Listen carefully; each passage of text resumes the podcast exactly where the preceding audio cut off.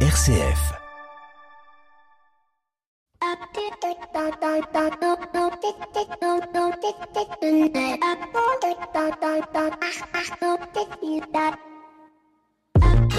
Bonjour à toutes et à tous. Ce week-end se tient la grande convention du numérique Vivatech, l'une des rares conventions professionnelles où les trois quarts des participants perdent de l'argent, mais où tout le monde veut leur en donner tellement l'idée est géniale. C'est le principe même des nouvelles formes de business model du monde de la tech qu'en d'autres lieux et en d'autres époques on aurait rapproché de l'escroquerie. Je résume donc pour les non-initiés comment cela fonctionne? Tout d'abord j'ai une idée. Hmm, elle est géniale, je vais donc commencer à la déployer et là, au miracle, j'ai des clients et plutôt beaucoup. Mais mon truc n'est pas rentable, enfin du moins selon des études sérieuses et très chères.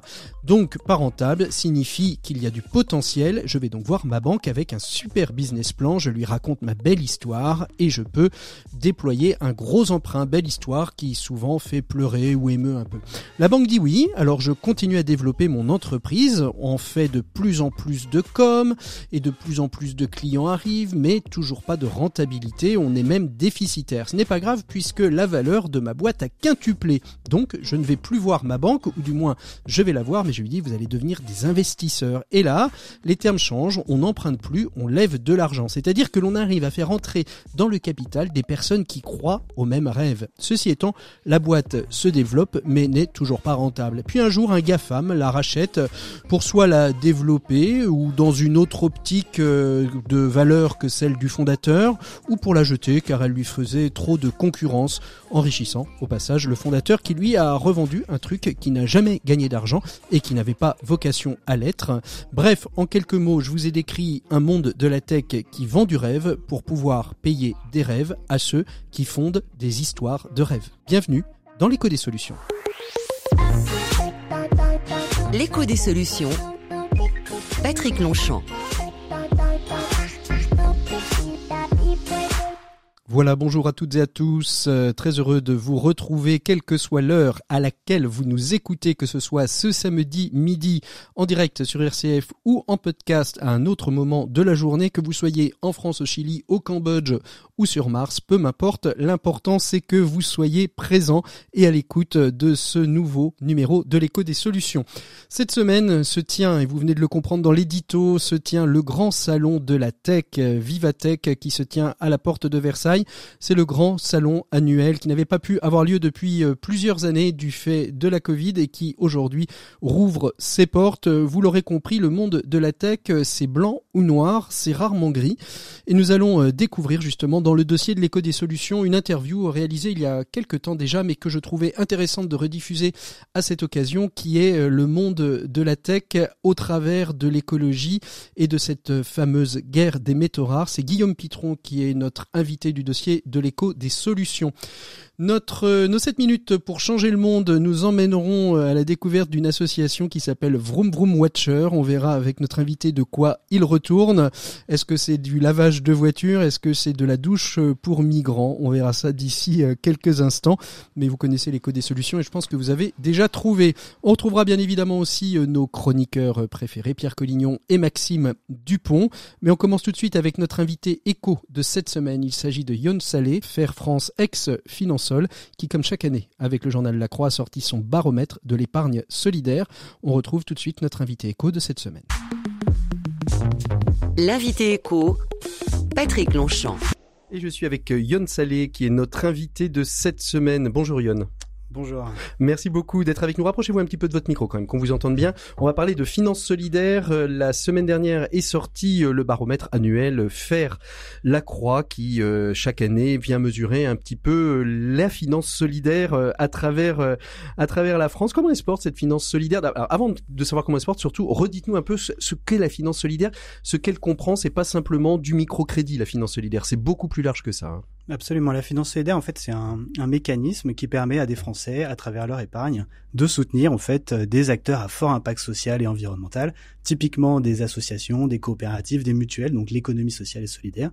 Ah, et donc, ce, ce mécanisme fonctionne en fait euh, grâce au label Finansol, donc qui est un label que, euh, que mon association, ONFER, euh, dépose sur aujourd'hui 178 produits d'épargne de toute nature, aussi bien des livrets bancaires que des, des supports financiers ou encore des supports de l'assurance vie. Alors comment comment on choisit euh, ces supports euh, Est-ce qu'ils sont vraiment euh, est-ce qu'ils sont vraiment solidaires? Est-ce qu'on n'est pas face du, du, du, greenwashing? On en parle beaucoup hein, depuis depuis des années, mais comment on mesure, on vérifie que ces outils que, que de d'épargne sont réellement de l'épargne solidaire? Donc le label financier, en fait, il, est là pour ça, hein, exactement. Donc en fait, il va garantir euh, trois éléments. D'abord, l'existence d'un mécanisme dit de solidarité, c'est-à-dire qu'on garantit hein, à l'épargnant que, son épargne va effectivement être fléchée vers des produits à des projets à fort impact social. Il y a une logique de transparence également, c'est-à-dire que les gérants des produits doivent reporter de la donnée et expliquer en fait aux épargnants comment leur épargne euh, organisée, est utilisée en fait. Et finalement, il y a un mécanisme dit de cohérence, c'est-à-dire qu'on souhaite que les produits, bah, voilà, d'un côté, on va pas euh, financer euh, des, choses qui sont abjectes, et de l'autre, en fait, à la marge, financer en fait des associations. On souhaite que ce soit les produits soient les plus cohérents possibles. Et ensuite, il y a vraiment tout type de support, c'est-à-dire qu'il y a des supports qui sont adaptés en fait à, à l'appétence, à la capacité d'épargner de tous les, les profils d'épargnants français. Donc, comme je disais, ça va de livret pour des gens qui ont voilà qui sont un peu averses au risque et qui souhaitent avoir une épargne qu'ils puissent récupérer à, chaque moment, mmh jusqu'à de l'investissement dans des parts sociales de, de start-up, euh, voilà où là évidemment, bah, on est plus dans l'investissement, il y a une prise de risque réelle et euh, l'engagement est plus important. Alors vous avez pas reçu sur les baromètres précédents. Euh, est-ce que la, on est en 2021, c'est donc c'est l'étude sur l'année euh, l'année précédente. Est-ce que la, la Covid a impacté cette cette finance solidaire à un moment donné ou pas du tout? Si, absolument. La Covid a impacté à, plusieurs niveaux. D'une part, du côté de la, collecte de l'épargne, eh bien, vous savez que les Français ont été obligés d'épargner. Hein, ça, on l'a vu. Hein, les livrets A et LDDS, les livrets réglementés, ont beaucoup collecté. C'est également le cas en fait hein, pour les produits solidaires qui ont beaucoup collecté hein, sur les années 2019 Donc, ça, ça, ça, a impacté, mais plutôt dans le positif. Là où euh, beaucoup euh, de, de part de notre économie a plutôt été ralentie, elle a plutôt accéléré, la Covid a plutôt accéléré l'épargne solidaire Ça a épargné l'épargne absolument. Là où c'était plus difficile, bah, c'est comme pour tout le, pendant de l'économie, c'est du côté des, des organisations elles-mêmes hein, qui ont eu plus de difficultés à opérer. Donc là, il y a eu des ralentissements euh, sur l'année 2019, mais, mais depuis, en fait, on, on rattrape et l'année 2021... Alors justement, arrivons, arrivons à l'année 2021. Euh, 24 4,5 milliards d'euros au 31 décembre 2020 qui ont été collectés en France Ouais, donc ça c'est le stock, hein, c'est le cumul d'épargne sur les 179 produits labellisés Finansol. C'est quoi la, la, part de progression euh, par rapport à l'année précédente? Alors on est de l'ordre de 27%, c'est une croissance de plus de 5 milliards d'euros en fait par rapport à l'année précédente, donc ça traduit vraiment hein, l'appétence des Français pour ces supports et euh, cette volonté de mieux connaître en fait comment utiliser leur argent. Alors on arrive à mesurer, alors on arrive à mesurer en effet qu'il y a plus de Français qui ont une appétence pour la finance solidaire, on sait pourquoi la finance solidaire a plus de, de succès que les autres euh, que les autres lieu d'épargne mais dans les euh, différents pendants de la finance responsable, la finance solidaire, c'est la seule qui est vraiment très incarnée. Ça veut dire qu'on est effectivement en train de soutenir des acteurs d'à côté de chez soi, des associations ou financer des centrales solaires, voilà, des choses qui sont très concrètes, qui parlent aux particuliers. Donc c'est assez différent en fait des logiques de finance de marché euh, type ISR. C'est-à-dire qu'en gros, quand euh, la personne va, va mettre un euro quelque part, elle sait exactement à quoi va servir son euro, c'est ça? En tout cas, c'est l'objectif qu'on se donne et on le fait de, hmm. avec la plus grande transparence possible. Et alors, chaque année, vous avez des, des nouveaux acteurs qui, qui vous rejoignent pareil, c'est euh, qui, qui, qui, sont les, les petits nouveaux euh, de l'année? Alors là, euh, une des grandes dynamiques, c'est ces effets de, ce qu'on appelle la loi Pacte, hein, la loi Pacte qui est de 2019, qui a un pendant concernant l'assurance vie. Maintenant, une obligation pour tous les nouveaux contrats d'assurance vie de proposer des produits solidaires. Et donc évidemment, il y a plein de nouveaux entrants du côté mmh. de l'assurance qui nous ont rejoints. Donc ça, c'est hyper intéressant. Donc des acteurs comme voilà, euh, bah, par exemple, nous, on a labellisé un produit de Novaxia, euh, Novaxia Air, donc qui est un produit immobilier qui est distribué euh, dans des contrats d'assurance vie. Et c'est un produit en fait qui va, euh, d'une part, en fait, il y a une partie solidaire, c'est-à-dire qu'il y a une partie de l'argent qui va être investi chez Habitat et Humanisme, en fait, qui est un grand acteur de la foncière solidaire Qu'on connaît bien sur RCF, puisqu'ils sont partenaires de nombreuses chroniques et émissions. J'imagine c'est un acteur historique chez nous et très important. Et euh, il y a également deux dynamiques intéressantes. Par exemple, leur, leur, ils ont une thèse d'impact, comme on dit maintenant, qui est de dire, bah voilà, l'artificialisation des sols est une problématique urbaine qui est très forte, hein, environnementale qui est très forte. Par ailleurs, euh, les logements, le marché du logement est très tendu. Donc, ils vont en fait euh, transformer des logements, de, enfin, des, pardon, des, de, l'immobilier de bureau mmh. pour en faire de l'immobilier plutôt euh, de, de, logement. Ça prend combien de temps euh, pour un petit nouveau de, de venir? Parce que un nouveau fonds d'assurance, ça ne se labellise pas comme ça. C'est quoi le délai entre le moment où on souhaite rentrer, être labellisé Finansol et, et rentrer dans ce dispositif faire? Alors, ça dépend vraiment des produits. En l'occurrence, il y a des produits pour lesquels bah, il y a une certaine habitude, donc ça peut aller très vite. Il y a des acteurs qu'on connaît très bien. Euh, il, y a des, il y a beaucoup d'innovations également, et notamment du fait de la loi Pacte et de tous ces nouveaux entrants. Donc, par exemple, le produit dont je parlais juste avant, qui est un produit immobilier, bah, c'est le premier produit immobilier que, qu'on labellise. Donc, ça a nécessité pas mal de boulot, euh, très franchement. Mmh. Et là-dessus, on s'appuie sur le comité du label Finansol, qui est, une, donc, qui est constitué d'une quinzaine de bénévoles, bah, que je remercie pour le temps qu'ils passent en fait avec nous et, euh, et pour l'expertise qu'ils apportent. Alors, euh, la finance solidaire, c'est bien, c'est de nouveaux produits, c'est de nouveaux acteurs euh, économiques, c'est donc créateur d'emplois? Oui, alors c'est un sujet vraiment historique hein, aujourd'hui, euh, la création d'emplois pour pour la finance solidaire. Et sur l'année 2021, on estime qu'il y a à peu près 38 000 emplois euh, qui ont été soutenus par les investissements qui ont été réalisés grâce à l'épargne collectée sur des produits mmh. labellisés financiers.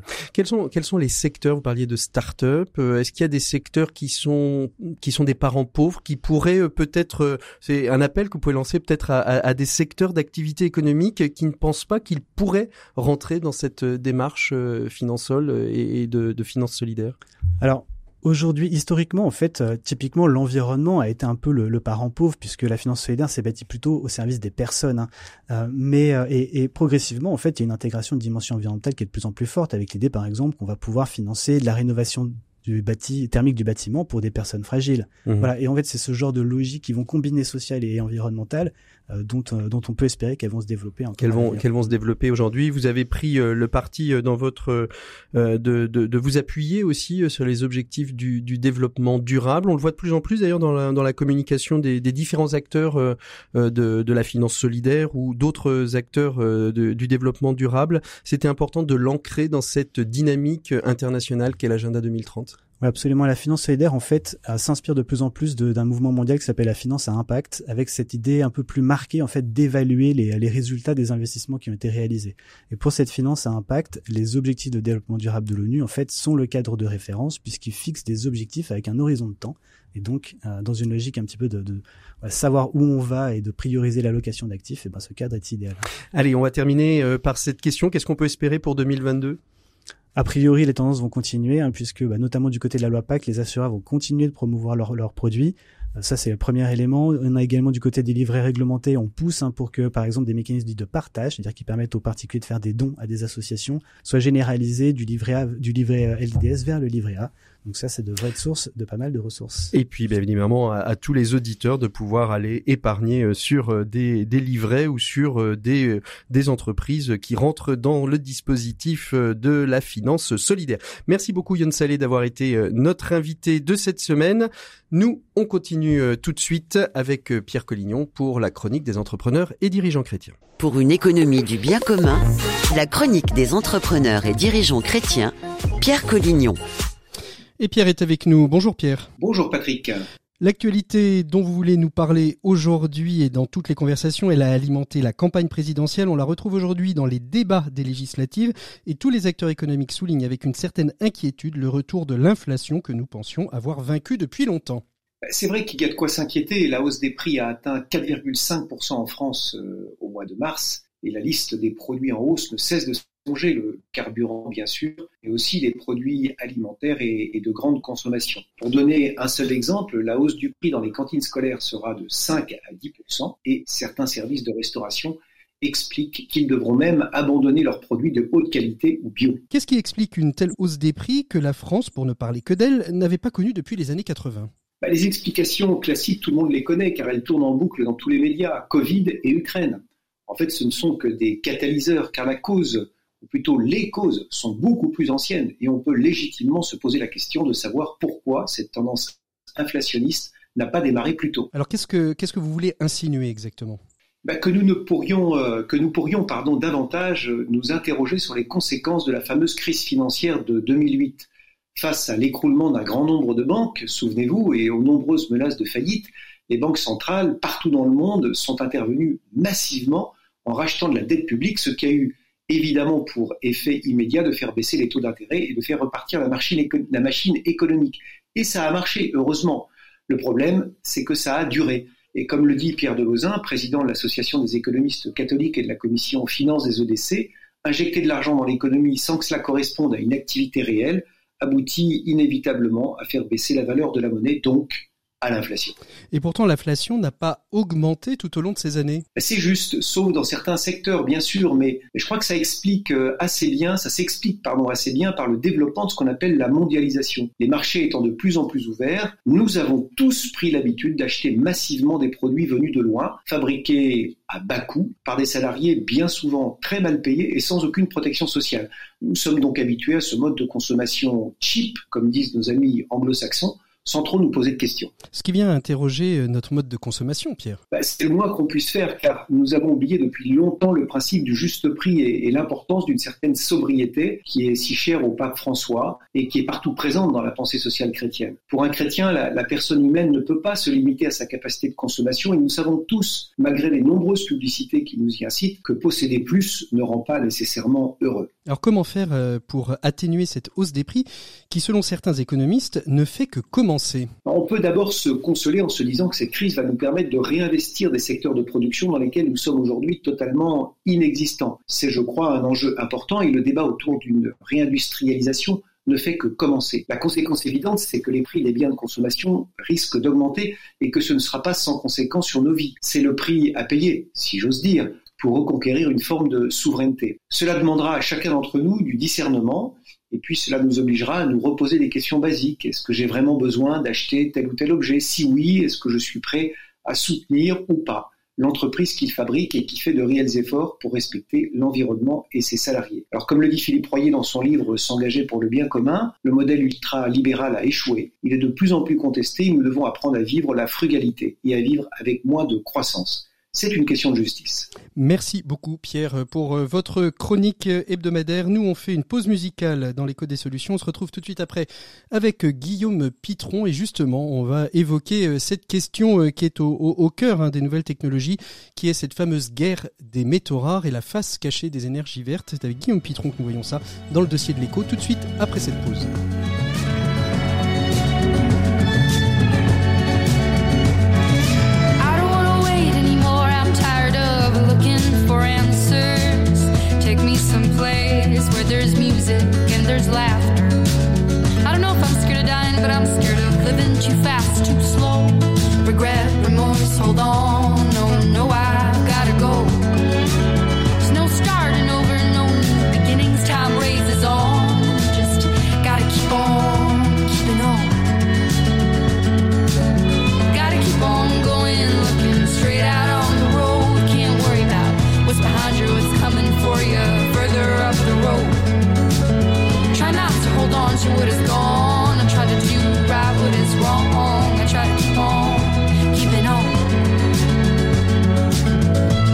Just keep on keeping on. I hear a voice call, calling out for me. C'était My Silver Lining sur RCF et on retrouve tout de suite notre euh, invité du dossier de l'écho des solutions. Il s'agit de Guillaume Pitron. Avec lui, on parle de la guerre des métaux rares. L'écho des solutions. Patrick Longchamp. Voilà, il est temps d'ouvrir notre dossier de cette semaine, un dossier passionnant, en tout cas je l'espère, qui va peut-être vous faire regarder vos appareils électroniques différemment et porter un autre regard sur les énergies dites propres. Notre invité cette semaine, comme je vous le disais en introduction de cette émission, c'est Guillaume Pitron, qui est journaliste pour Le Monde, Géo ou National Geographic. Il est aussi auteur du fameux livre La guerre des métaux rares, la face cachée de la transition énergétique et numérique aux éditions Les Liens qui libèrent. Bonjour Guillaume Pitron. Bonjour. Merci beaucoup d'être euh, d'être avec nous. Alors, on, va parler de, de, métaux rares. Euh, est-ce qu'on peut dire en, quelques mots pour redéfinir à nos auditeurs ce qu'on entend par métaux rares Tout le monde connaît euh, les métaux de base le fer, l'aluminium, le cuivre, le zinc sont des métaux de base dit également abondant.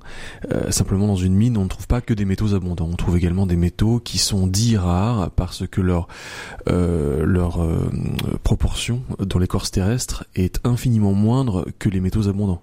On parle euh, de de métaux qui sont 1000, 2000, 3000 fois plus rares et difficiles à extraire que les métaux abondants. Et donc c'est pour ça qu'on les appelle rares, même si finalement ils ne sont pas vraiment rares parce qu'on en trouve partout sur Terre et qu'on pourrait ouvrir des centaines ou des milliers de mines de ces métaux rares, mais disons que l'effort à produire l'énergie nécessaire mhm.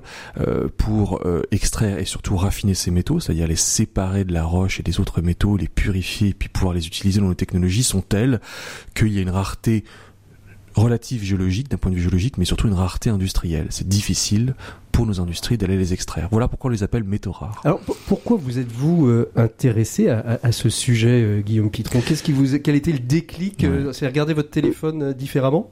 C'est il y a une dizaine d'années, c'était un article dans un journal sur les métaux dits stratégiques mhm. parce qu'il y a en France un comité des métaux stratégiques et parce qu'il y a des métaux dont les applications sont stratégiques. Ils servent dans l'aérospatial, la médecine, euh, l'automobile, qui sont des industries stratégiques. Et donc, ces métaux dits rares sont également appelés stratégiques. Et je, je lis cette, cet article et je me dis, mais c'est complètement dingue cette histoire. Et en fait, je me suis passionné sur ces, euh, pour ces métaux depuis une dizaine d'années. Et puis, ces métaux, c'est une bonne tour de contrôle. C'est-à-dire que installés euh, euh, au milieu de ces matières premières, en fait, c'est une manière extrêmement intéressante de regarder tout ce qui nous mhm. entoure et on touche à tout à travers ces petits métaux. Alors ces petits métaux rares, justement, je disais, on va regarder notre téléphone peut-être différemment. On les trouve où exactement? Partout. Partout. Mais dans toute notre vie quotidienne, en fait, on a besoin d'eux. On pourrait pas avoir une vie d'urbain moderne si nous n'étions pas, euh, si nous n'avions pas ces métaux. Ils se trouvent euh, dans euh, les outils que vous utilisez actuellement pour euh, notre émission de radio, des outils électroniques. Ils se trouvent dans le téléphone portable. C'est ce que je disais dans mon édito, oui, justement. dans les éoliennes, dans les, enfin pour une bonne, enfin pour pour euh, pour mhm. certaines éoliennes, il se trouve également euh, dans les voitures électriques. Donc en fait, notre vie moderne dépend de ces métaux qui ont la particularité euh, d'avoir des propriétés magnétiques, optiques, catalytiques extraordinaires. Et toute notre transition énergétique numérique n'aurait pas la saveur qu'elle a. Elle ne se ferait pas aussi rapidement que le rythme auquel on la on la on la on la réalise si ces métaux n'étaient pas là pour finalement décupler les propriétés de la manière, faire plus avec moins, faire plus rapide, plus efficient. Voilà, donc ces métaux, on en a besoin en permanence. Alors, où est-ce qu'on trouve euh, ces métaux? Où est-ce qu'on les exploite? Euh, J'ai envie de dire, euh, l'imaginaire collectif aurait envie de dire dans des pays pauvres, parce que par définition, je ne sais pas pourquoi, quand il s'agit de métaux rares, c'est dans les pays pauvres, donc en Afrique essentiellement, Amérique du Sud. C'est un vrai faux ami, c'est que de, que de poser cette idée? En fait, si on voulait creuser une mine sous euh, le building de Bayer Press, peut-être qu'on trouverait quelques grammes de ces métaux. Simplement, euh, peut-être que ça vaut pas la peine de détruire tout le tout l'immeuble pour aller chercher 4 grammes. Donc, ce que je veux vous dire, c'est qu'en fait, on en trouverait très bien en France. On pourra en trouver partout en Europe, dans le monde entier. On en trouve au fond des océans et même sur les astéroïdes. Donc, ces métaux, en fait, euh, il y a une, ils sont relativement bien répartis en termes de de de de de, de, de ressources et de réserves sur la Terre. Simplement, effectivement, euh, l'imaginaire qui n'est pas qu'un imaginaire collectif, euh, c'est quelque chose de très rationnel. Euh, on a fait en sorte d'organiser la production dans les pays où ça nous arrange bien d'aller chercher ces métaux. Mhm. Puisque c'est sale, puisque les conditions environnementales de leur extraction, de leur raffinage sont désastreuses. Je reviens de Chine, donc j'ai encore Vous vu... avez pu déjà J'en reviens, j'étais il y a quelques mois encore, donc j'ai vu encore comment ça se passe d'extraire du graphite dans la province d'Heilongjiang en Chine et dans la région autonome de Mongolie intérieure, comme on raffine les terres rares, c'est pas très joli. Donc en fait, on a organisé la production, on a fait du Ricardo appliqué à la mine en spécialisant des pays autour de certains de ces métaux, de sorte que nous n'ayons pas, nous Français, à les extraire. Donc on en profite, mhm. parce qu'on en profite dans la technologie, mais on n'en subit pas le coût économique, euh, écologique, pardon, et du coup la production est très concentrée dans des pays qui acceptent ce fardeau pour nos modes de vie connectés. Alors justement, vous, vous, vous disiez, vous parliez à juste titre de l'exploitation. Quelles sont les, les implications, euh, j'ai envie de dire technologiques? Vous disiez que c'était finalement extrêmement polluant de euh, d'extraire ces métaux rares des terres qui sont tout aussi rares. Il y a une terre rare qui s'appelle le lutécium et cette terre rare est vraiment très rare. le lutécium parce qu'elle se base à Paris, non? Euh, Pourquoi elle s'appelle lutécium C'est bonne. Il doit y avoir une raison d'ailleurs que je ne connais plus, euh, mais en fait, ce lutécium euh, pour arriver à un kilo de lutécium raffiné pur, il faut 1250 tonnes de roche donc vous avez un ratio de 1 à 1 million 250 000 entre euh, le gisement et euh, le produit fini. Le lithium sert notamment dans les IRM. C'est ce que j'allais dire. Personne n'a envie d'imaginer vivre sans IRM, mais néanmoins euh, notre santé a un coût parce qu'elle se paye de la santé d'autres personnes à l'autre bout du monde.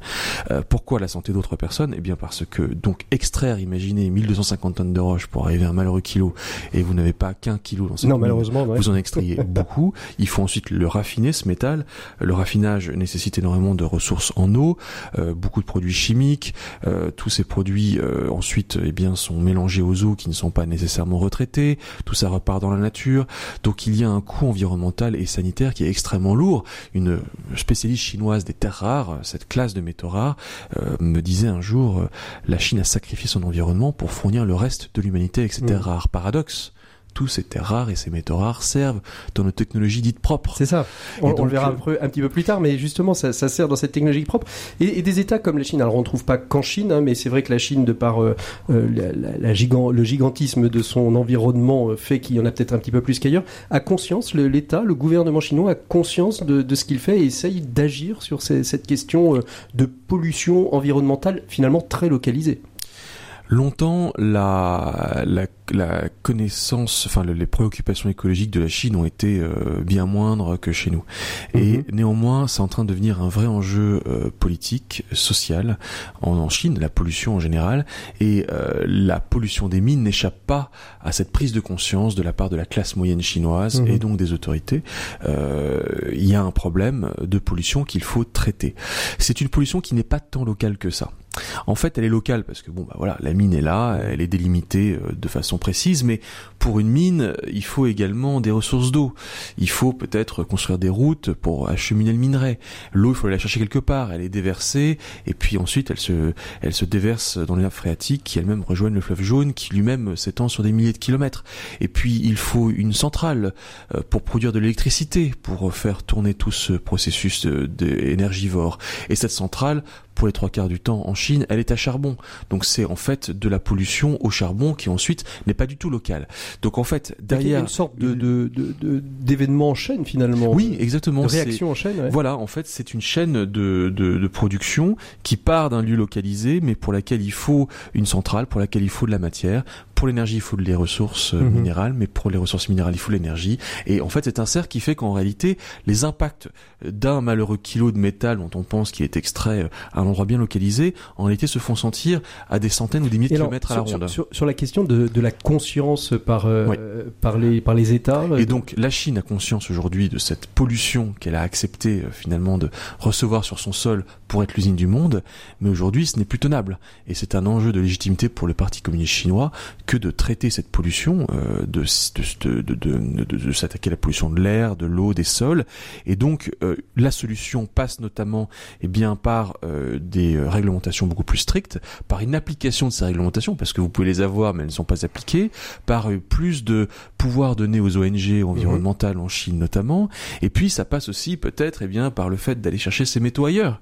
Et donc la Chine se dit, après tout, des métaux rares, il y en a au Congo, il y en a ailleurs en Afrique. Pourquoi n'irions-nous pas, au nom d'un partenariat gagnant-gagnant, le fameux win-win partnership à la chinoise, proposer à des Africains, et eh bien finalement d'extraire ces métaux Comme ça, nous allons délocaliser la pollution. Oui, d'accord. Disent les Chinois. Enfin, ils le disent pas, mais en fait. Euh, C'est-à-dire pour moins polluer chez eux, on va, on va polluer chez les autres, c'est ça Ce qu'on a fait avec eux. Nous, les Occidentaux, avons délocalisé notre pollution il y a 30 ans, et les Chinois appliquent cette recette qui fonctionne très bien, mais ailleurs. Alors, la question des métaux rares, elle pose une question aussi euh, très très géopolitique, hein, parce que comme vous le disiez, elle, intervient dans énormément d'éléments euh, liées aux nouvelles technologies, à la green tech en particulier. je pense particulièrement aux voitures, mais pas que. Il y a aussi euh, les éoliennes, il y a aussi le photovoltaïque, etc.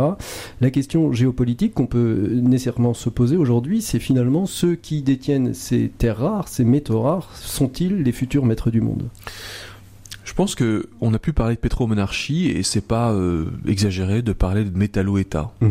Euh, nous avions, euh, nous avons toujours une géopolitique du pétrole. On sait que le XXe siècle n'aurait pas été identique si jamais il n'y a pas eu de pétrole. Et puis nous cherchons à nous débarrasser du pétrole parce qu'en plus ça pose des tas de problèmes géopolitiques et nous basculons dans un, âge d'énergie verte et nous allons, selon les magnifiques mots de Yannick Jadot, dépendre du soleil et du vent. c'est la déclaration écologique la plus inepte de dix dernières années. En réalité, nous allons dépendre de ces métaux. Il va bien falloir aller les chercher quelque part. Et donc oui, il y a des États qui sont en train de devenir très importants et qui vont devenir de plus en plus importants dans les prochaines décennies mmh. parce qu'ils ont ces métaux. Euh, L'Indonésie est riche de nickel et d'autres métaux comme l'étain, euh, qui c'est pas forcément rare mais important pour l'électronique. Euh, là, le cobalt euh, s'extrait notamment en République démocratique du Congo. la Bolivie, le Chili, l'Argentine sont riches de cuivre, extrêmement important le cuivre pour la transition énergétique énergétique et de lithium. donc tous ces métaux rares ou pas rares vont devenir extrêmement importants. Des États peuvent devenir aussi importants que l'Arabie Saoudite demain, mhm. à condition, à condition de savoir non pas seulement extraire le métal, mais savoir en garder la valeur ajoutée.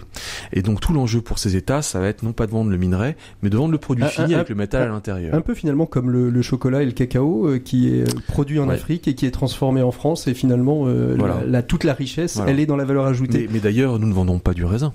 Non, nous vendons, du, vin. Et vous avez tout à fait raison. Alors justement, la France, dans tout ça, où est-ce qu'elle se situe euh, dans ces terres rares Alors, d'abord le territoire, j'ai envie de dire, métropolitain, et puis après, dans ces territoires ad extra. Alors, qui dit géopolitique dit que forcément, eh bien, les Chinois se disent si on a la matière, on va la garder, et donc euh, les Français ne vont pas nous acheter euh, la terre rare, ils vont nous acheter le Huawei, le téléphone, et pourquoi pas la batterie des voitures électriques. Donc, effectivement, à un moment, la question se pose de se dire mais comment est-ce qu'on fait pour échapper à ce goulet d'étranglement? Est-ce que nous basculons d'une dépendance à une autre, d'une dépendance aux pétromonarchies à une nouvelle dépendance mmh. à ces États miniers tels que la Chine? Et donc, pour échapper à cette dépendance, euh, il faut peut-être qu'on regarde un petit peu ce qui se passe chez nous. Alors, éventuellement dans des pays amis, l'Amérique latine avec laquelle on a peut-être des, des, des, des, on peut plus avoir des, euh, plus d'acquaintance culturelle, euh, plus d'acquaintance avec peut-être une une, une, une, une, relation commerciale plus plus mhm. stable, euh, marquée empreinte d'un saut de confiance plus fort qu'avec la Chine. Et puis à un moment, faut peut-être se dire, ben c'est encore plus simple d'aller chercher chez nous. Au moins, on sera tranquille.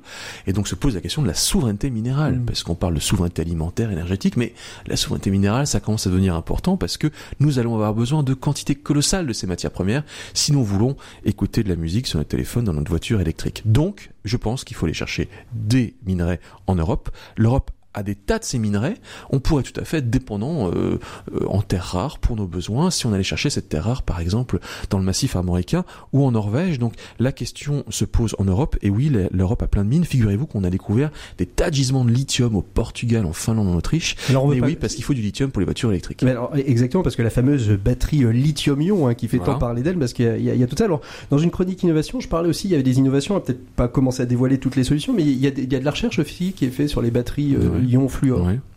Alors en fait euh, aujourd'hui le lithium-ion c'est euh, le NEC plus ultra et c'est sur le lithium-ion mhm. que l'essentiel des recherches se font parce qu'on peut améliorer mhm. euh, la, la, qualité technologique de ces batteries au lithium-ion et c'est d'ailleurs là-dessus dans cette direction que pousse notamment Tesla, le constructeur américain. les batteries aujourd'hui Tesla sont autonomes 500 km mais peut-être qu'elles le seront demain avec cette technologie lithium-ion 800 km.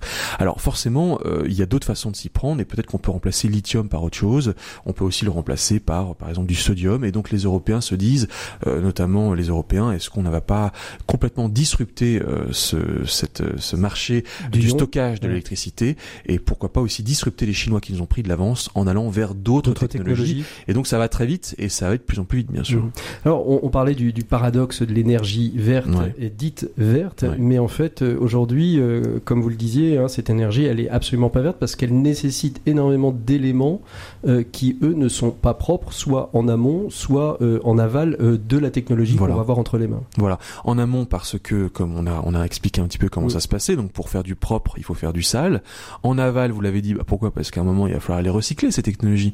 Mais comment est-ce qu'on recycle euh, des métaux rares qui sont mélangés à d'autres métaux dans vos téléphones et dans vos voitures? C'est très compliqué de les séparer, les alliages, de désallier les alliages. Et ça, c'est un processus qui est énergivore, chronophage, qui nécessite également des produits chimiques pour faire la séparation donc c'est tellement cher que finalement on ne le fait pas.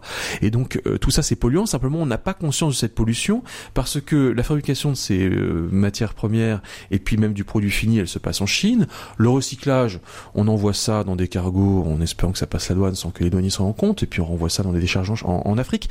Donc en fait, on ne profite que de la technologie à l'instant où elle n'émet rien, c'est-à-dire euh, votre téléphone ou votre éolienne qui n'émet pas de CO2, et, mais on ne voit pas tout l'amont et tout l'aval, et donc finalement cette pollution loin des yeux, loin du cœur.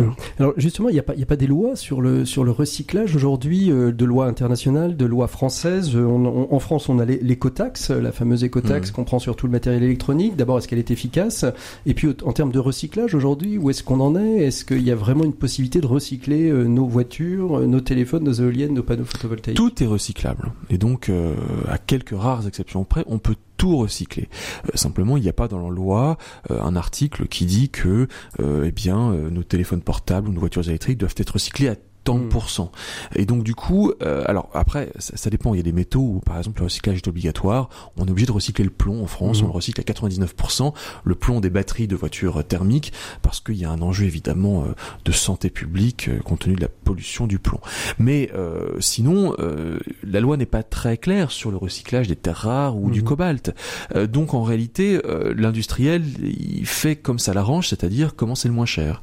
Et si c'est plus cher de recycler que d'aller directement à la mine se resservir et puis de se débarrasser euh, des métaux non recyclés qui terminent dans des euh, coulés dans du béton dans des ronds-points, c'est comme ça que ça va se faire. Aujourd'hui, tout l'enjeu, toute la question, c'est celle du prix. Mmh. Le marché va où se trouve le prix, sauf à ce que nous réinventions une autre façon de faire, mais dans laquelle le prix ne soit pas la fonction de tout. Et ce jour-là, peut-être, on pourra recycler 100% des métaux. Est-ce qu'aujourd'hui, il y a des entreprises qui sont plus vertueuses euh, que d'autres, c'est-à-dire qui vont vraiment faire un travail d'éco-conception? Alors, dans, dans, le domaine du téléphone, on pense bien évidemment à Fairphone, hein, qui est euh, celui qui est le, plus en vogue aujourd'hui, mais est-ce qu'il y a des entreprises, des gros industriels, je pense à Schneider Electric, etc., qui pourraient éventuellement vraiment travailler dès le départ à faire des des, de la technologie la plus propre possible, même si on sait que le 100% mhm. propre n'est pas possible? C'est important l'éco-conception. Ça veut dire qu'avant même de fabriquer une voiture, par exemple, mhm. on l'éco-conçoit. C'est-à-dire qu'on fait en sorte de penser à son recyclage de sorte que son recyclage soit le plus simple possible. Et euh, l'éco-conception, par exemple, est très en vogue dans le monde de la euh, de l'automobile. Mhm. Et les industriels de l'automobile sont très en avance par rapport à d'autres industriels. Ils ont conscience de ces problèmes de matières premières. Ils savent que c'est euh, difficile à extraire. Il y a eu une espèce de coup de semonce en 2010 quand la Chine a, imposé de façon informelle un embargo sur les terres rares à destination du monde occidental. Et donc, on est soucieux dans le monde automobile de mieux éco-concevoir les voitures pour pouvoir mieux ensuite les recycler et peut-être moins dépendre de ces métaux. C'est toujours une histoire de dépendance. Donc euh, voilà par exemple dans le monde automobile un, un, monde qui se soucie davantage de ces problématiques-là. Le Fairphone, vous le, souhaitez, vous le, vous le citiez, est très intéressant. Euh, L'idée du Fairphone, c'est de faire en sorte en fait que eh bien tous les composants du Fairphone soient euh, séparés et non pas collés les uns des autres, de sorte que au moment de pouvoir le réparer, eh bien il n'y a pas à le démonter de façon trop mmh. complexe. On facilite le démontage, on facilite le remplacement d'une pièce par une autre et on facilite in le recyclage à condition que voilà les composants ne soient pas fondus les uns aux autres et qu'ils soient facilement séparables les uns des autres. Donc effectivement, un bon exemple c'est Fairphone. Euh, D'ailleurs, pardon un petit point, mais Apple n'est pas euh, tout mauvais. Mhm. Euh, les derniers rapports de Greenpeace sur la question de savoir comment Apple extrait des métaux et suit sa chaîne d'approvisionnement montrent que Apple fait des efforts et euh, répond aux injonctions des ONG environnementales et essaye d'améliorer aussi ses process. Mhm. Est-ce que la, la, pollution engendrée par la fabrication euh, et je pense particulièrement à tout ce qui est éolien, photovoltaïque. Mhm. finalement, est-ce qu'on pollue pas davantage que le gain qu'on va avoir pour sauver sauver la planète avec des énergies dites propres? En fait, il faudrait comparer ça aux technologies thermiques. Euh, c'est-à-dire que dans la phase de fabrication, euh, ça nécessite beaucoup plus de matière et beaucoup plus donc de pollution pour fabriquer une technologie verte. Euh, parce que ben euh, une grosse centrale à charbon, euh, eh bien c'est moins polluant pour la même quantité d'électricité produite que des dizaines, des centaines, des milliers d'éoliennes qui vont être éparpillées. Et donc c'est plus c'est plus matériel intensive comme on mhm. dit, c'est-à-dire que ça nécessite plus de matière, donc plus de pollution de fabriquer la technologie verte. En revanche, là où la technologie verte a un avantage, c'est par rapport au fait que eh bien elle va effectivement dépendre du vent ou du soleil plutôt que du charbon ou du pétrole. Ça, s'équilibre finalement. in fine, ça va être plus avantageux euh, d'avoir une technologie dite verte qu'une technologie euh, à charbon. Mhm. Après, il faut savoir quand même que cette technologie verte est intermittente et que pour compenser l'intermittence, on va faire ce qu'on fait en Allemagne, c'est-à-dire reconstruire des industries, mhm. des, des, des, centrales à charbon pour compenser l'intermittence verte. Donc c'est un processus, c'est un calcul excessivement complexe que de savoir à l'arrivée qu'est-ce qui est vraiment gagnant.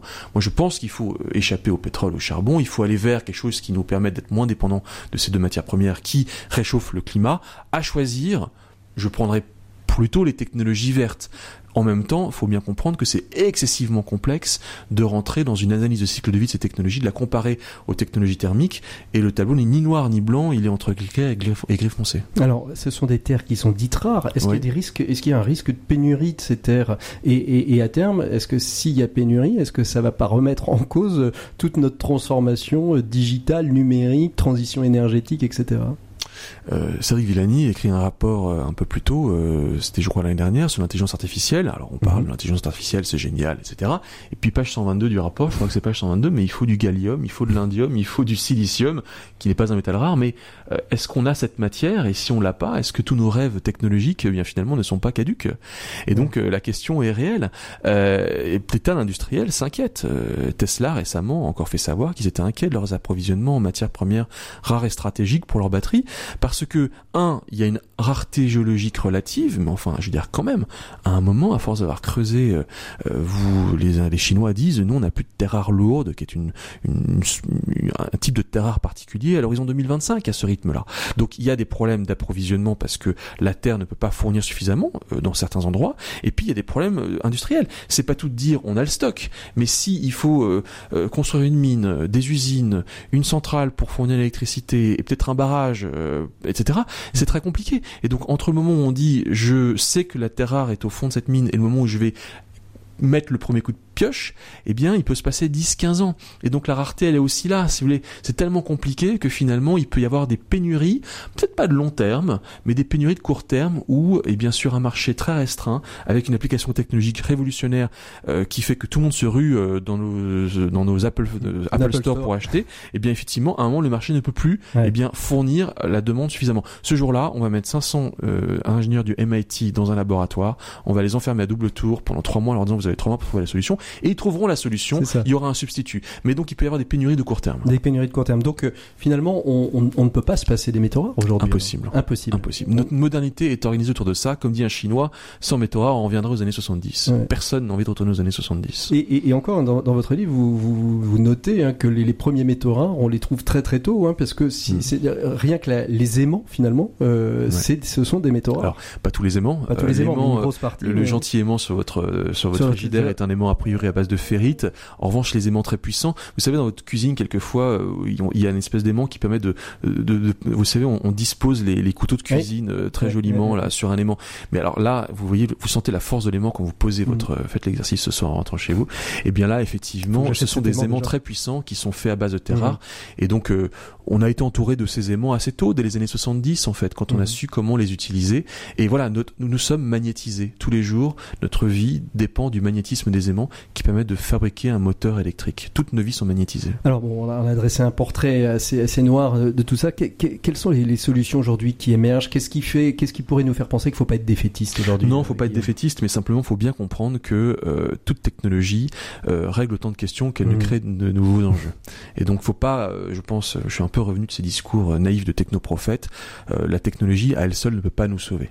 Et il va falloir qu'on soit beaucoup plus ingénieux que ça et qu'on aille chercher les solutions peut-être davantage euh, en nous-mêmes. Moi, je pense que d'abord, il faut qu'on ait conscience de tout ça. Il faut qu'on ait les indicateurs, il faut qu'on ait euh, la comptabilité euh, qui permet de calculer cette pollution-là. Or, aujourd'hui, c'est très difficile de connaître les différents périmètres de pollution de ces technologies. On n'en a pas conscience et donc le grand public gagnerait à avoir des indicateurs ou d'autres téléphones portables et autres technologies pour apprécier cette pollution, l'intensité carbone, l'intensité matérielle de ces technologies-là. Ensuite, il faut évidemment que on connaisse l'origine de nos produits. Mhm. Aujourd'hui, on ne sait pas trop d'où ça vient, on ne sait pas trop si c'est un, un enfant ou un adulte qui creuse euh, de ses mains euh, dans une mine du Katanga au Congo pour aller chercher les 9 grammes de cobalt dans nos téléphones dont portables. besoin. ouais. Ouais. Euh, parce que nos téléphones portables ont tous entre 6 et 9 grammes de, de, de cobalt de- dans la batterie. Donc il faut connaître l'origine de la matière et pour ça il faut que nos, euh, notre connaissance soit améliorée. Euh, il faut recycler et le, en fait je pense que le grand enjeu c'est l'économie circulaire. Euh, il y a 30 millions de téléphones qui euh, ne sont même pas collectés en France, qui dorment dans les tiroirs. Il faut les collecter et puis il faut les recycler. Il faut peut-être accepter eh bien de payer un peu plus cher nos technologies pour au moins s'assurer qu'elles soient faites à base de métaux qu'on est allé recycler et non Mhm. pas rechercher à la mine. Et je crois que l'économie circulaire, ce découplage entre la progression de nos modes de vie et l'utilisation de cette matière, c'est-à-dire que pour un euro de richesse produite, on a besoin de moins de matière et d'énergie, ce découplage est absolument nécessaire si on veut pouvoir faire quelque chose qui ressemble à la croissance verte. Mhm. Et donc voilà, l'économie circulaire, c'est un grand enjeu, mais on ne fera pas l'économie de une réflexion sur nos modes de consommation. Il n'y a pas un risque, on a vu le greenwashing, euh, est-ce qu'il n'y a pas un risque du circular washing, c'est-à-dire... Euh, il existe déjà. Il existe déjà? Hmm. Oui, il existe. Dénonçons Non, non, mais euh, il faut absolument le dénoncer. D'abord, la transition énergétique, c'est du greenwashing, parce mhm. qu'on fait croire qu'on est propre alors qu'on ne l'est pas. Et évidemment que tous ces discours, toute l'économie circulaire sont très gentils. Mais si c'est juste, en fait, pour générer, d'abord, un, ne pas recycler ou faire croire qu'on le recycle et qu'on le recycle pas, se prétendre vert parce qu'on a mis en place une vague initiative de collecte de je ne sais quoi alors qu'en fait on récupère quasiment rien, effectivement on est totalement euh, en train de retomber dans un autre euh, dans, dans une autre euh, erreur qui consiste effectivement à, à faire croire qu'on est vert en, récupérant alors qu'on ne l'est pas. Et donc ce risque est évidemment réel. Mhm. donc voilà des, des, structures comme des structures comme Back Market aujourd'hui c'est des structures qui, qui jouent un, un, rôle important dans cette de, dans cette prise de conscience de les, de la allez je vais appeler ça de l'écologie du digital et du numérique il y a peut-être mieux que le Fairphone c'est le téléphone euh, réutilisable et mhm. réutilisé. Euh, entre acheter un Fairphone neuf, euh, là il y en a un qui vient de ressortir, et acheter chez Back Market ou autre un téléphone qui a été reconditionné et qui fonctionne très bien et qui va être réutilisé, euh, c'est ça probablement la meilleure des solutions. Et donc euh, la, la, la, aujourd'hui, euh, voilà, je, je, crois vraiment sincèrement à ces à ces solutions qui permettent de, avant de recycler, un de collecter, deux de réparer et de réutiliser. Et en plus, c'est un fabuleux réservoir d'emplois en France, non délocalisable. Et alors sur, sur la, la, fameuse guerre euh, des, des, des métaux rares, est-ce qu'il faut être défaitiste? Est-ce que la Chine va rester toute puissante? Vous disiez qu'en effet, quand on serait face au problème, beaucoup de labos euh, certainement travailleraient pour mmh. trouver d'autres solutions. Mais est-ce qu'aujourd'hui, on a des moyens de résister encore euh, face à des, des États, des États métalleux presque? En fait, ces États sont d'abord des États qui sont extrêmement stratèges. La Chine passe son temps à faire des plans. Euh, des plans quinquennaux, euh, Made in China 2025, et puis on a tous peur de Made in China 25, mais vous en faites pas, le Made in China 2035 arrive. euh, donc en fait, euh, l'État stratège est certainement la solution pour pouvoir, euh, eh bien, résister à cette, à ce rouleau compresseur chinois mm-hmm. qui voit le temps long, et c'est le seul pays, la seule puissance aujourd'hui, la Chine, qui est capable de de, de, voir le futur à 10, 20, 30 ans. Et donc euh, la façon de s'en tirer, c'est de remettre du politique là-dedans. Euh, c'est pas juste de dépendre de la main invisible des marchés qui nous astreint au court terme et euh, au prochain compte de résultats euh, du prochain trimestre. si nous en France, en Occident, on est capable de voir ces problèmes à 20-30 ans, de comprendre le jeu chinois et on voit tous clair dans le jeu chinois. C'est pas très compliqué de voir clair dans le jeu chinois et de remettre de la souveraineté là-dedans, remettre de l'autonomie mmh. là-dedans et d'être capable de réfléchir à notre souveraineté d'approvisionnement et à euh, et à ces enjeux à long terme, je pense qu'on peut s'en sortir. Simplement, euh, ça nécessite aussi que vous et moi, consommateurs, eh bien, euh, acceptions pour le moment de changer notre logiciel de pensée par rapport à la façon dont nous avons fonctionné jusqu'à maintenant. justement, c'est ma dernière question, Guillaume Pitron. Ce serait quoi pour vous, pour nos auditeurs qui, qui nous écoutent, les clés d'une bonne écologie tech et digitale? Qu'est-ce que vous pourriez donner comme petits conseils qui sont peut-être les vôtres déjà que vous mettez en application ou d'autres qu'on pourrait peut-être imaginer mettre en application? Euh, Une écologie tech et digitale, d'abord, je pense que c'est une écologie qui est consciente, enfin qui, qui, comment dirais-je? Euh, D'abord, il faut, il faut avoir conscience de la vérité mmh. écologique de ces mmh. technologies. Et donc, la première écologie, c'est d'abord la, la, la, connaissance de cette vérité écologique qui passe par les, par les, par les, par les, par les, par les, comment dirais-je Par euh, les outils de connaissance, de calcul, etc. que que j'ai évoqués. Euh, c'est une écologie qui peut-être implique une forme de relocalisation de nos processus de production et qui pas seulement une relocalisation de la mine, de l'usine, mais aussi une relocalisation plus en amont encore de la mine. C'est une écologie qui implique une relocalisation du processus de recyclage et ce n'est pas au bout du monde qu'on ira recycler. Il faut assumer les mines urbaines chez nous et de savoir comment bien les utiliser. Tout, tout, faire finalement chez soi finalement. Euh, oui. Du, de, de, de l'idée, euh, l'idée au produit fini. Moi, je pense euh, qu'il faut beaucoup de produits recyclés. Il faut beaucoup de local dans cette écologie-là, dans cette dans cette technologie-là, si on veut qu'elle soit beaucoup plus écologique. Merci beaucoup Guillaume Pitron d'avoir été notre invité. Je rappelle que vous êtes l'auteur de La guerre des métaux rares, la face cachée de la transition énergétique et numérique au lien qui libère. Un reportage qui est en cours, euh, qu'on verra peut-être bientôt. Vous êtes en plein montage dessus. C'est euh, c'est votre votre ouvrage mis en image? C'est le livre mis en image, un documentaire de 90 minutes en préparation pour Arte, euh, Théma, le mardi soir, et euh, je ne connais pas la date de diffusion, mais en 2020. Et merci beaucoup d'avoir pris du temps parce que je sais que vous êtes en montage et que c'est un grand grand moment. Merci de votre euh, On va on va nous retrouver dans quelques minutes nos 7 minutes pour changer le monde, mais tout de suite on retrouve Maxime Dupont et sa chronique expert. L'écho des solutions, les experts. Voilà, il est temps de retrouver Maxime Dupont et sa chronique expert. Maxime Dupont qui, euh, comme certains d'entre nous, j'imagine, n'a pas pu échapper à Vivatech, Maxime. Oui, Patrick, j'ai dû me résoudre à aller à Vivatech par peur de la faute professionnelle, puisque n'ayons pas peur de le dire, Vivatech est désormais incontournable, installé dans le paysage économique et médiatique français bien au chaud entre le Festival de Cannes et Roland Garros. Et c'est tout sauf un hasard, puisque les similarités sont très nombreuses. Alors, comme au Festival de Cannes, donc, euh, il y a un tapis rouge? Oui, oui, alors comme au Festival de Cannes, à Vivatech, le plus important, ce n'est pas tant le salon en lui-même que tout ce qui l'entoure et surtout votre capacité à vous mettre en scène sur les réseaux sociaux à coup de hashtag disruption, innovation, intelligence artificielle, machine learning and tech is the new sexy. comme au Festival de Cannes, point de salut si vous ne savez pas parler anglais, puisque tous les stands ou booths sont signalés en anglais et siglés de phrases dans cette novlangue qui est le langage officiel de la porte de Versailles. Et puis, comme au Festival de Cannes, où tous les acteurs cherchent des réalisateurs et tous les réalisateurs des producteurs, à Vivatech, tout le monde essaie de vous pitcher des solutions forcément personnalisées à des problèmes dont vous n'aviez pas du tout remarqué que vous les aviez. et alors, et, si on, prend les similarités de Roland Garros, ça donne quoi, Maxime? Ah bah, Comme à Roland Garros, il y a un code vestimentaire à respecter. T-shirt coloré, badge bien visible, iPhone à la main, basket au pied. Attention, le monde de la tech est décontracté. Ne venez surtout pas en costume.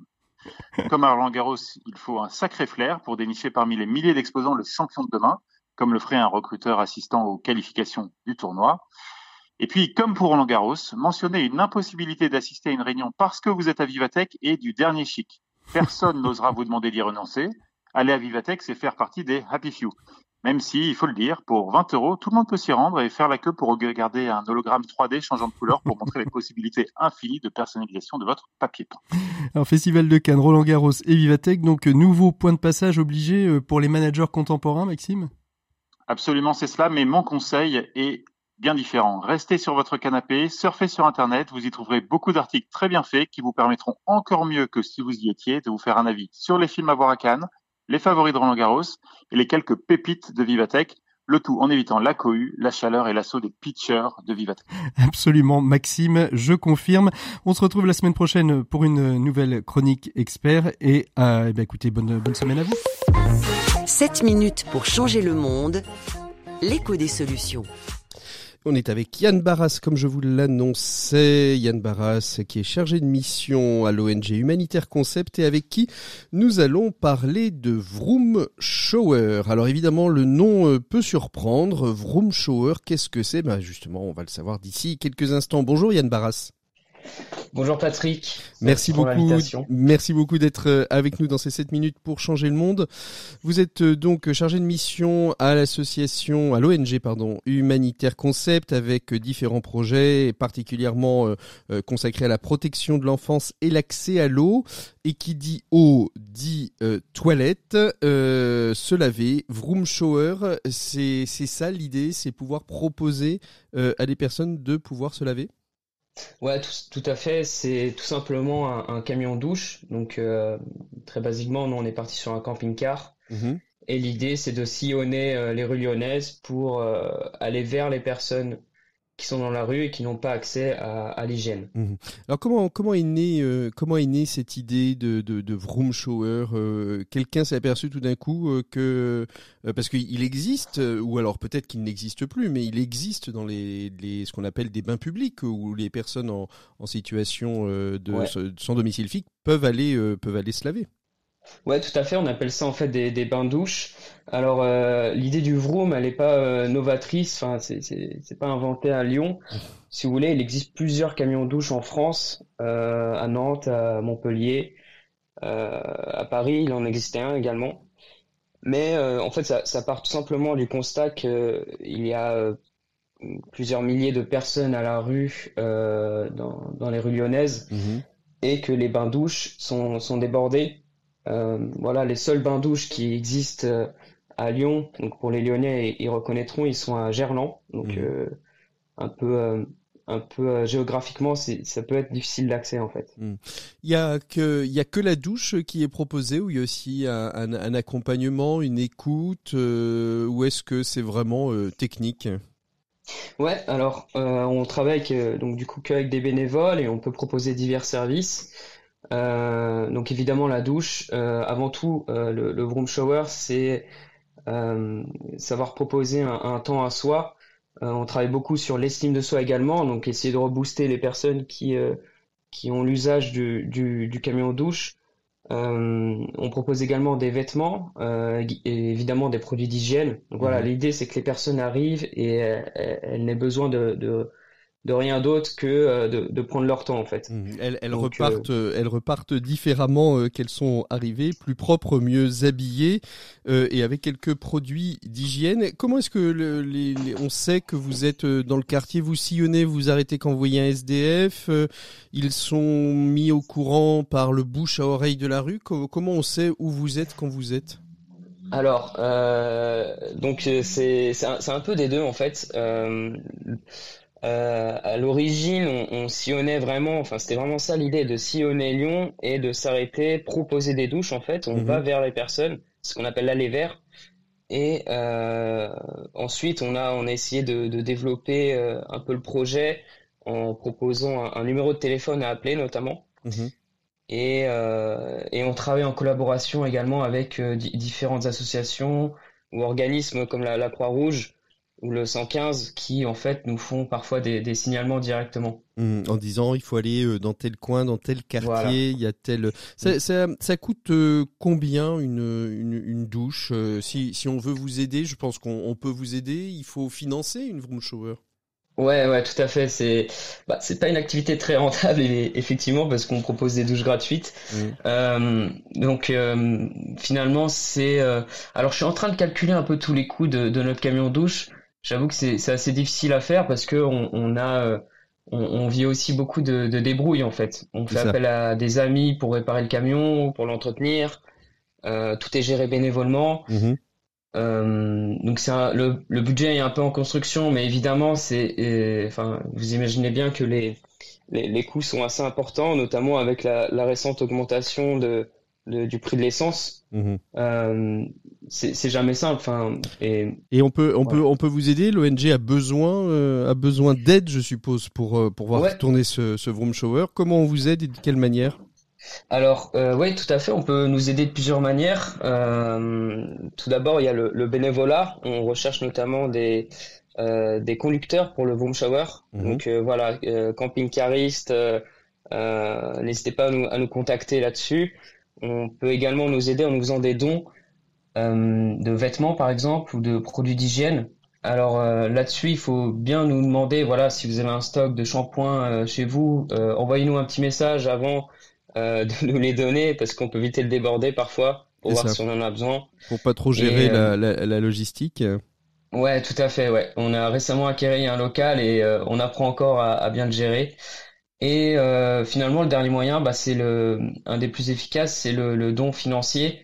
Alors là, vous trouverez euh, des liens euh, de cagnotte directement sur le site euh, vroomshower.com et sur notre euh, page Facebook. Et vous pouvez également nous suivre sur les réseaux sociaux, sur Facebook et Instagram. Sur. Instagram et Facebook, on peut suivre la Vroom Shower. Merci beaucoup Tout Yann. Barras d'avoir été notre invité de ces 7 minutes pour euh, changer le monde.